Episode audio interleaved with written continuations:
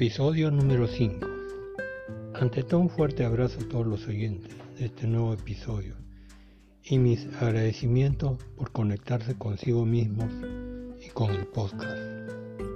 En el episodio anterior hablamos sobre lo que es el Panchamaya Kosha y explicamos la primera envoltura y parcialmente la segunda.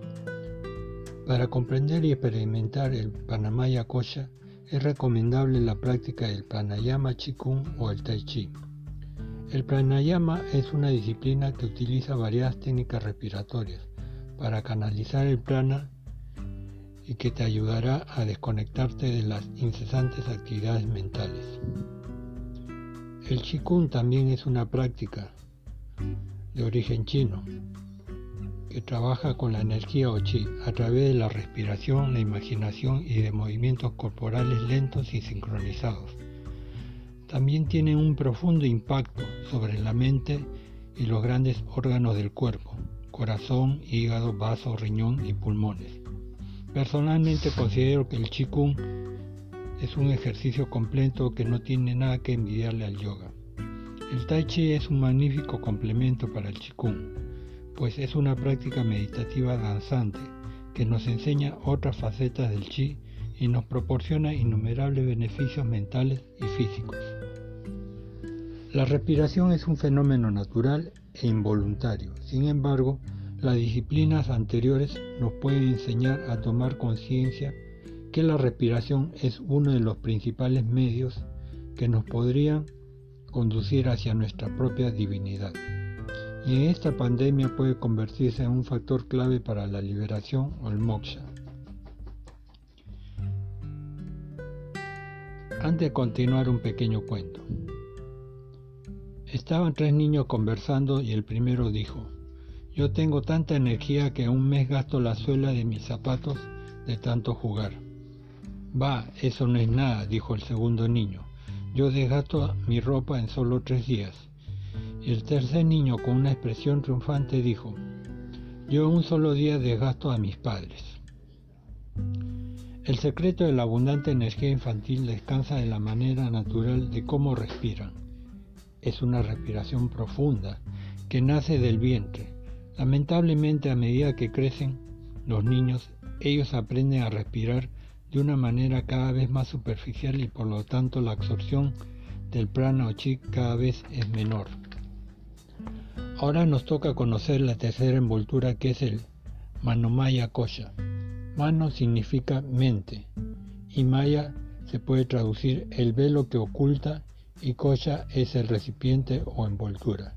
Por lo tanto, el Manomaya Kosha es la envoltura mental que oculta al ser. Este cuerpo es más sutil que el anterior, sin embargo depende del prana para poder funcionar, y al igual que el cuerpo físico o Annamaya Kosha. En la actualidad la neurociencia afirma que la mente y el cerebro es lo mismo, y que además el cerebro es que da origen a la mente. A mi parecer esto es, esta aseveración es errónea. Es como si dijéramos que una PC da origen al software. Ridículo, ¿verdad? Por otro lado, ni la PC ni el software juntos pueden funcionar, se requiere de un tercer elemento, que es la energía. Juntos los tres podrían funcionar siempre y cuando exista un usuario que active el interruptor de encendido. Porque si no existe un usuario, no importa cuán sofisticada sea tu PC, ni tampoco importa que disponga de un software de última generación, y tampoco será relevante de cuánta energía dispongas. El usuario es el ser, que es el verdadero amo de todos los collas o cuerpos. Ellos son o deberían ser tus sirvientes. La mente es una herramienta muy poderosa que podría estar a nuestro servicio, pero para la mayoría de la humanidad esto no es cierto. Casi todos son esclavos. Por fortuna, si ahora tomas conciencia de que tu cuerpo mental es una herramienta y que es algo que no eres tú, habrás dado un gran primer paso y el paso siguiente es entrenar a tu mente con la meditación. Así comenzará la más grande aventura de tu vida. ¿Has visto cómo una oruga se convierte en mariposa? Hermoso, ¿verdad? Y muy significativo. Debemos trascender el cuerpo mental para que se revele la belleza del ser y elevarte por encima de toda la oscura ignorancia acerca del ser. La mente no es ni buena ni mala, el problema es que nadie te ha enseñado a cómo entrenarla. ¿Te lo enseñaron tus padres? La respuesta es no. ¿Te lo enseñaron en el colegio? Tampoco. ¿Te lo enseñaron en la universidad? De ninguna manera. Sin embargo, son pocos los afortunados que tuvieron el privilegio de recibir un poderoso entrenamiento mental y lograron el despertar. Buda, Jesús, Mahavira, Kabir y otros más. Por fortuna existe la posibilidad actual de que entrenes tu mente para lograr la sabiduría de la liberación final. Algunas sugerencias para comenzar a entrenar la mente. 1.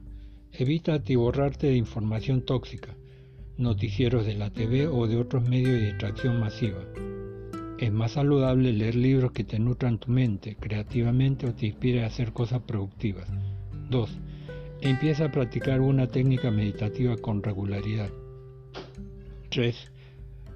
Corta con las personas tóxicas que solo te hablan de lo malo. 4. Practica yoga, tai chi o qigong. Cualquiera de ellas te va a ayudar a canalizar la energía para educar a tu mente y condicionar saludablemente a tu cuerpo. 5 Únete a una comunidad espiritual que te inspire a meditar. Y bien, mi querido oyente, espero que puedas superar los retos de esta vida diaria y la respuesta no está fuera de ti, está dentro de ti. La clave es la meditación. Así que te espero en el próximo episodio para que disfrutemos juntos de la aventura del conocimiento del verdadero ser que todos los seres de todos los mundos sean prósperos y felices.